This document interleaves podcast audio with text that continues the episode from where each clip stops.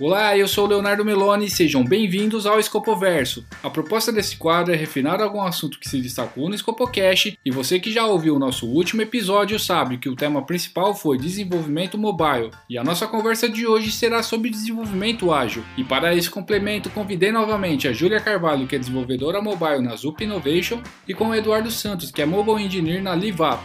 Então, confere aí como foi esse nosso bate-papo.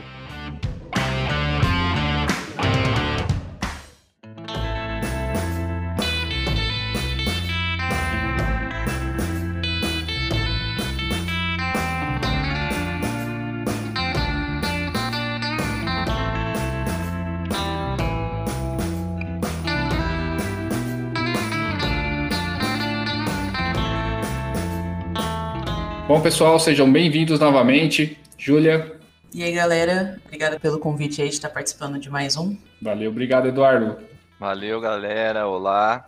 Obrigadão de novo pelo convite. Maravilha, pessoal. Então, para esse episódio, a gente vai falar um pouquinho do desenvolvimento ágil. Para isso, eu gostaria de saber de vocês como é fazer parte de um time, né, de uma squad, e como ele é formado é, na empresa atual de vocês. Eduardo, se quiser começar. Na verdade, eu acho que esse é um conceito que na nossa área tá, tá propagando bastante, né? Essa ideia de squads. E eu curto bastante, porque isso aproxima muito o time. A gente joga como um time mesmo ali por um bem comum.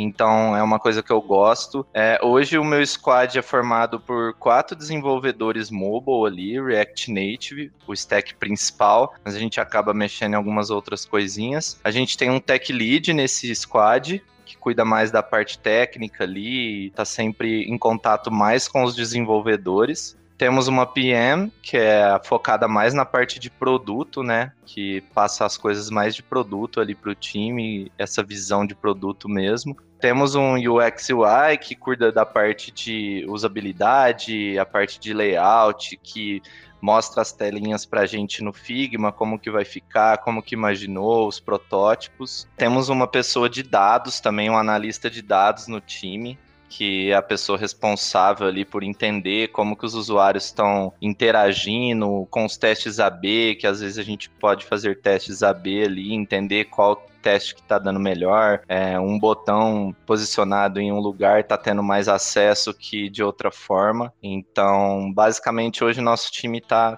tá resumido nessas pessoas. Assim como, como o Eduardo disse, eu, é muito interessante mesmo trabalhar com squad, ainda mais nos tempos de, de pandemia, né, que a gente ficou remoto, porque são, como você não vê mais as pessoas, né, é ali um time que você vai ter uma convivência, porque tem as, as causas diárias e tal, então você acaba criando uma, uma aproximação, assim, que eu, eu julgo que é bem interessante de, de ter no, no trabalho. Então também trabalho, né, com um squad. Na minha squad atual, a gente tem um tech lead, tem um PM, são dois desenvolvedores front-ends, né, que sou eu mais um, é, três desenvolvedores back-end, um SRE e duas pessoas de UI. E pessoal, eu queria ver com vocês como é na prática, como que vocês recebem uma demanda na prática, vocês fazem, vocês têm ali o backlog de vocês, que vocês vão pegando os itens para colocar dentro da sprint e como funciona isso na prática, né? Então, é como que pega uma demanda, como vocês avaliam e como coloca ela para desenvolvimento até realmente ela ir para o ar. Se você quiser começar a comentar, Júlio. Bom, lá a gente trabalha com, com a metodologia Scrum, então a gente faz sprints de duas semanas. Quando acaba uma sprint, a gente faz uma reunião de planning, né? Onde a gente vê as tarefas do backlog e principalmente com a ajuda do, do PM, né? Que é quem comanda essa reunião, a gente vai trazendo tarefas que vão ser feitas naquela sprint. Então, juntamente com as que não foram finalizadas né, na sprint anterior. E essas novas tarefas ficam ali num, num to-do. É, a gente usa o Clubhouse, que é um site para para fazer esse controle né, da, das tarefas e, elas ficam todas em to-do. Então, durante a planning, a gente também coloca o grau de dificuldade de cada tarefa, tira as dúvidas. E no dia seguinte começa realmente a sprint, onde eu vou lá, pego uma tarefa que eu vou fazer, ela fica em doing. Na hora que eu termino, eu coloco para code review e se ele for aprovado, né, ou depois que eu fizer a correção dele, ele vai para done. Então, é, fico ali com aquelas tarefas da minha sprint, né? Caso eu acabe terminando antes do tempo, né? O que não é muito comum de, de acontecer, eu acredito, assim, na, nessa parte de desenvolvimento. Aí é só conversar com o PM para pegar alguma outra tarefa que, que esteja no, no, backlog. No seu caso, por exemplo, o conceito de DON, você acaba finalizando, testando e coloca isso já em homologação ou vocês esperam terminar como se fosse um módulo, alguma coisa nesse sentido para realmente colocar isso em homolog? Na verdade, deixa lá em DON até eu terminar a sprint, né? Na, no, no final da sprint, pegam todas as tarefas feitas, né? E jogam para o pessoal de teste. Ah, perfeito. Tá, então você tem uma sprint dó, ou não tem um, uma pessoa de teste no, no, no, time de vocês? Isso, no meu time específico não, né? Ele é, uhum. ele é mais geral, assim, para mais de uma squad. Então ele vai fazendo os testes assim. E no seu caso, Eduardo? É um pouco parecido com o da Julia. Tipo, a gente tem entregas quinzenais também, mas não é bem um Scrum. A gente usa mais um Kanban e a gente vai pegando as tasks ali. Tipo, a gente tem dois quadros hoje no Gira, a gente usa o Gira, né? Deve ser bem parecido com esse que a Julia comentou, com um software ali para a gente fazer o controle e tal das tarefas. E a gente tem um quadro de Discover, que aí é, é UX Research mais a PM que mexe. Então ela vai programando, criando as histórias, as tarefas ali. Tem algumas coluninhas de plannings ali que a gente posteriormente vai falar e organizar melhor sobre essas tasks. E a gente tem um board de delivery mesmo.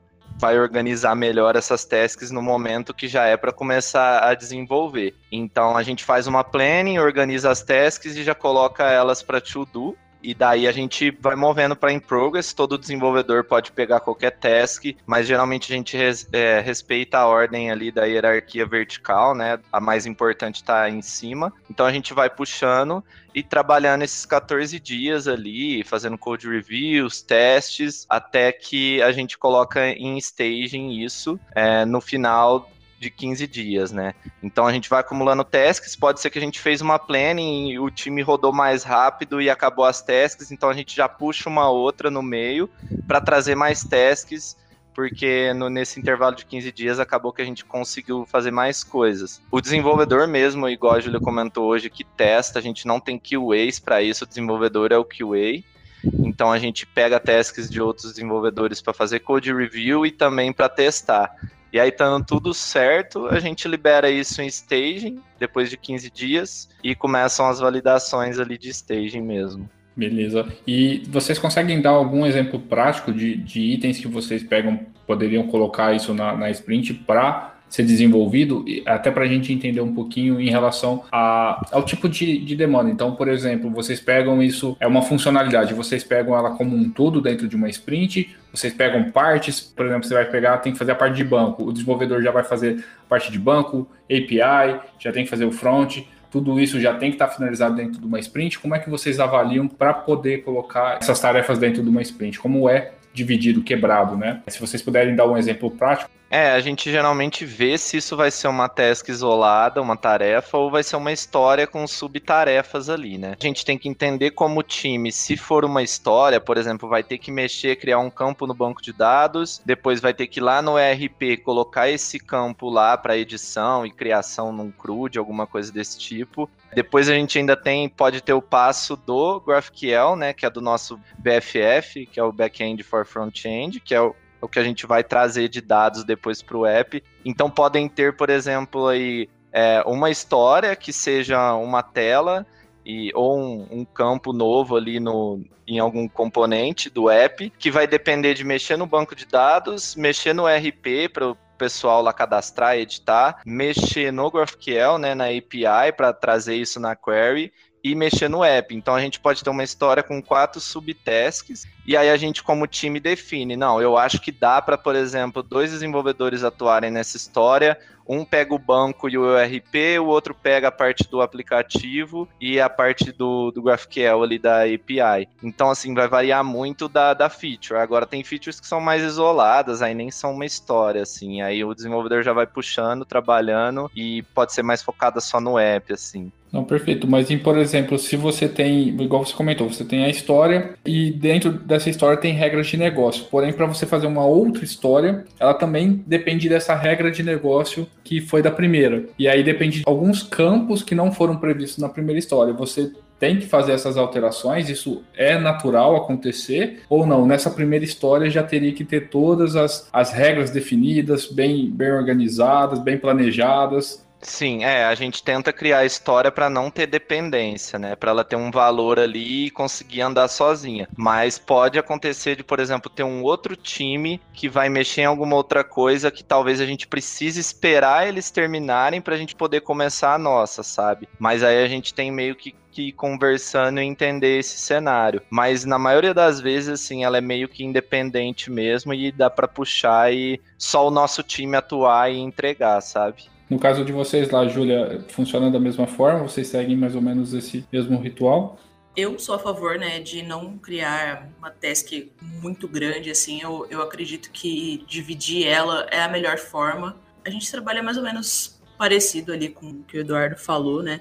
Mas se é algo muito grande, por exemplo, a criação do banco, então é, a gente acha mais interessante fazer essa divisão para entregar por pequenas partes, né? Por, porque às vezes até uma sprint não é o suficiente para conseguir terminar né, aquela tarefa inteira. Então, mas nesse caso você diz, por exemplo, você tem uma tarefa que é modelagem do banco. Você vai modelar o banco como um todo, ou você quer dizer, por exemplo, vou pegar aqui vou modelar o, o, banco de usuários. Então, vou fazer a modelagem do banco de usuários, terminei, aí sim eu vou pegar para fazer o desenvolvimento do CRUD, por exemplo. Seria alguma coisa nesse sentido?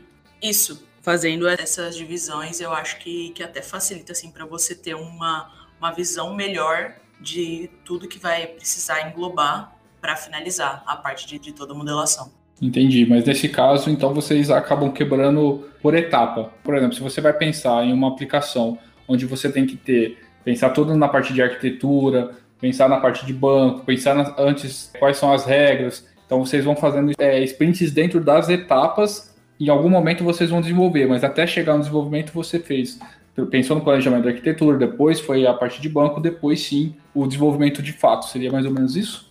Exatamente, né? Até um momento ali que, que o Eduardo que tem coisas que a gente precisa esperar.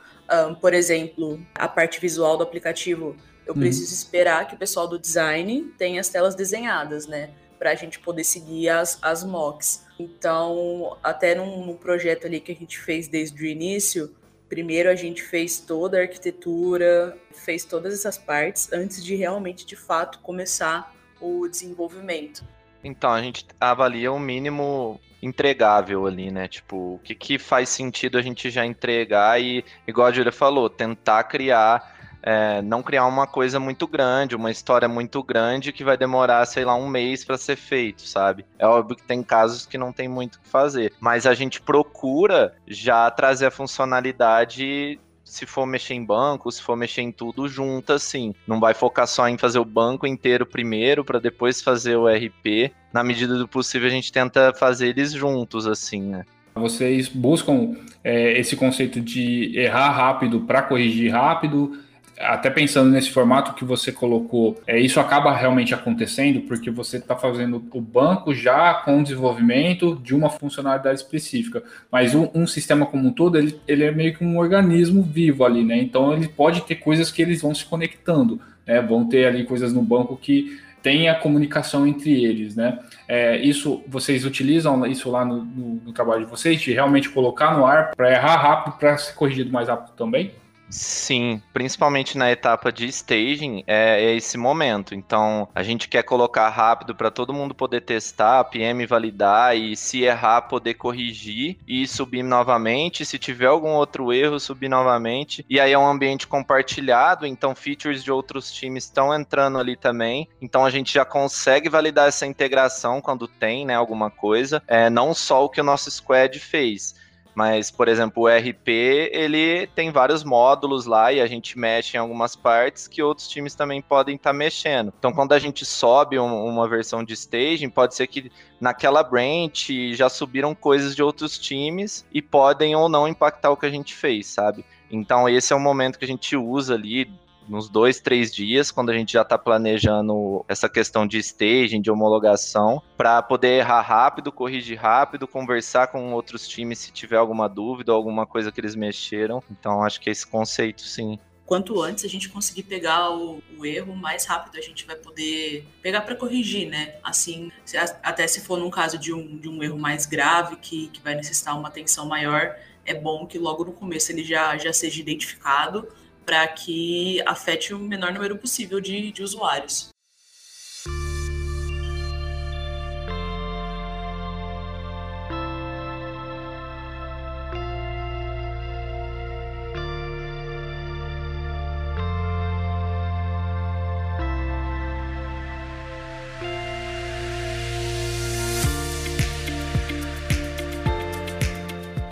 É, a gente está falando aqui muito do, da palavra erro, né? É como se fosse ali um bug, alguma coisa nesse sentido, mas é, pode acontecer também de ter mudanças, né? Então, no momento que você desenvolveu, finalizou a sprint, colocou ali em stage, vocês têm ali uma aprovação, né, uma avaliação, mas não era a regra de negócio mudou ou não era bem aquilo, na, vendo na prática não era bem aquilo como que funciona a questão de refatorações e, e lá para vocês? É normal? Isso acaba acontecendo muito? E se sim, como que vocês lidam com isso? É algo que vocês encaram como algo natural? Ou realmente o time fica meio, putz, podia ter passado de forma um pouco mais detalhada ou de forma mais correta? Enfim, como que vocês encaram essas questões lá na empresa de vocês, Júlia? Até essa pergunta se liga ao que a gente estava respondendo antes, do quanto que é bom você se dedicar na parte do planejamento para evitar justamente que coisas como essa aconteça. E eu acho que faz muita diferença também a arquitetura, né, que você vai utilizar na aplicação. Então, é, dependendo se você conseguir realmente aplicar uma, uma, arquitetura como o MVC, por exemplo, você consegue é, refatorar o código de uma maneira mais fácil, porque eles, as partes deles vão estar divididas. Então, você consegue mexer em uma sem afetar a outra. É claro que é uma refatoração muito grande, né? Às vezes acaba causando um desapontamento assim no, no time, mas mesmo assim, aliás, fazer a mudança, né? Para continuar dando andamento no, no projeto. É, eu acho que a gente tenta se prevenir, né? E por mais que a gente planeje ter uma arquitetura boa, acho que refatoração faz parte. E não necessariamente ela é um problema. A gente trata algumas vezes a refatoração aqui como um débito técnico. Então, por exemplo, a gente precisa refatorar um código e aí a gente decide, isso vai entrar para a gente já mudar tudo de uma vez, sei lá, um botão que existem dois botões hoje no app, só que só um que é o mais correto, o outro ficou meio que defasado de usar, mas ele ainda está sendo usado. Então a gente vai refatorar os lugares para usar o botão novo.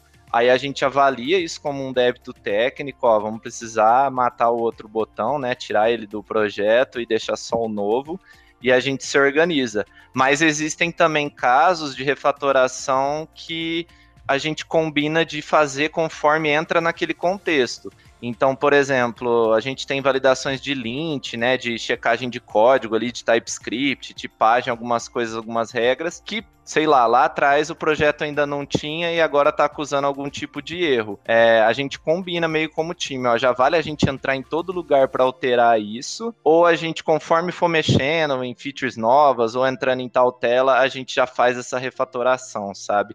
Então é muito conversado, mas existem esses dois casos. Existe o caso de uma refatoração mesmo, que vai estar tá numa uma task que precisa ser feito toda de uma vez, e outras mais assim, paralelas, né? Tem até um, um exemplo, quando saiu a, uma nova atualização do, do Flutter, alguns componentes eles entraram em desuso, então acusavam até erro no, no código. E, e aí seria uma, uma refatoração necessária, né? Que não não está prevista, mas que não, não tem como deixar de ser feita. Um exemplo é feature flag. Às vezes a gente coloca uma feature flag no, no app, sei lá, para exibir para determinados usuários, ou essa a partir dessa versão a gente vai exibir, mas vai ter um ifzinho lá checando alguma coisa. Pode ser que em um momento essa feature flag não exista mais e o ideal não é deixar isso no código, mas acaba acontecendo muitas vezes, né? Ficar lá abandonado e não é mais necessário. Então é um tipo de refatoração que assim, ela vai acabar tendo que acontecer, né? É meio inevitável isso. Perfeito. Nesse caso, vocês só vão descobrir isso analisando realmente o problema, né? Então, como que vocês, nesse caso, alinham isso também é, com, com o PO de vocês, que vai estar ali preocupado com o backlog? É, é alguma coisa que é uma decisão exclusivamente do time ou vocês acabam escalando isso?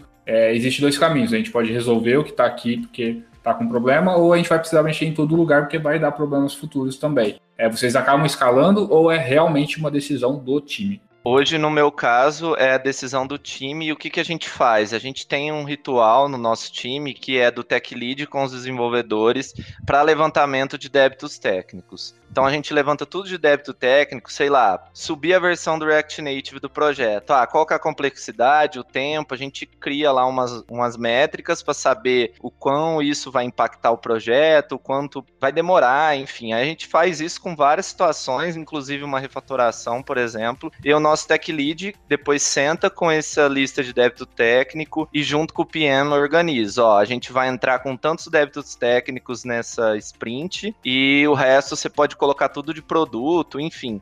É, eles mesmos organizam o que, que vai dar para entrar, porque não pode ser só débito técnico, mas também não é legal só ser produto, né? As coisas que vão entrar. O time conversa entre si, né? E passa esse problema, né, para a liderança.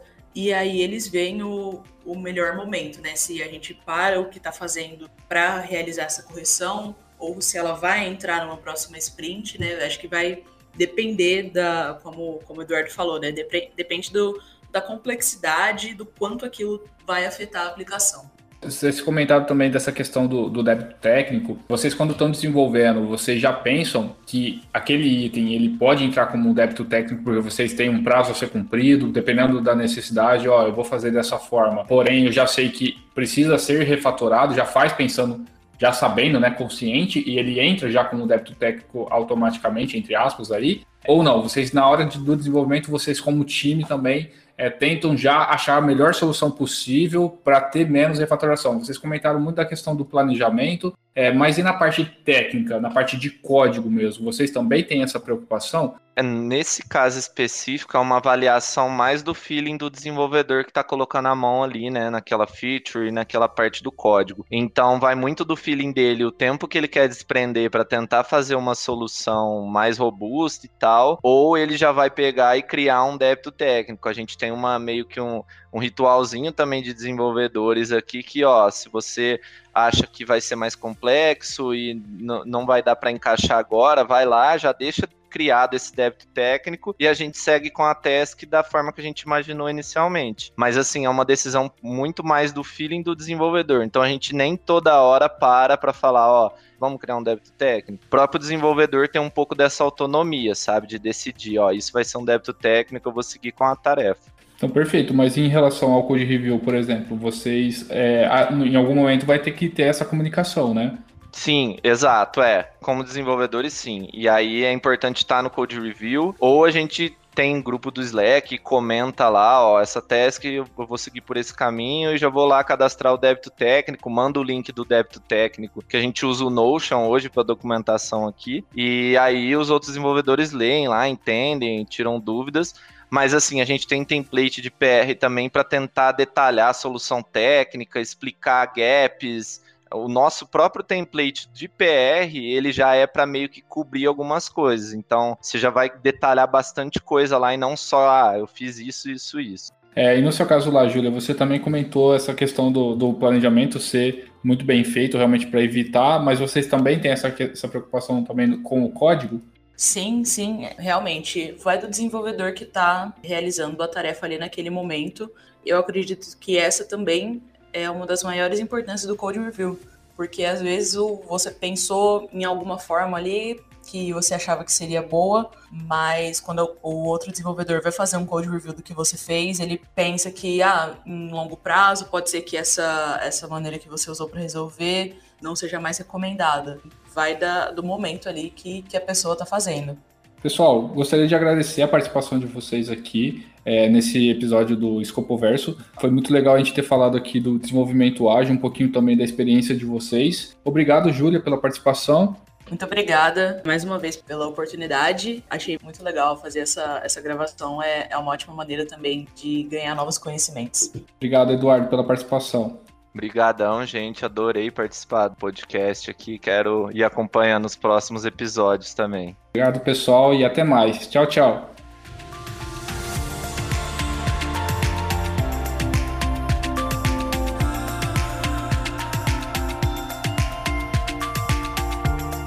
Pessoal, lembrando que no escopocast.com.br você encontra, além desse episódio, um glossário com termos e palavras utilizadas nessa conversa. Aproveite e nos sigam nas redes sociais, arroba Escopocast no Facebook e Instagram.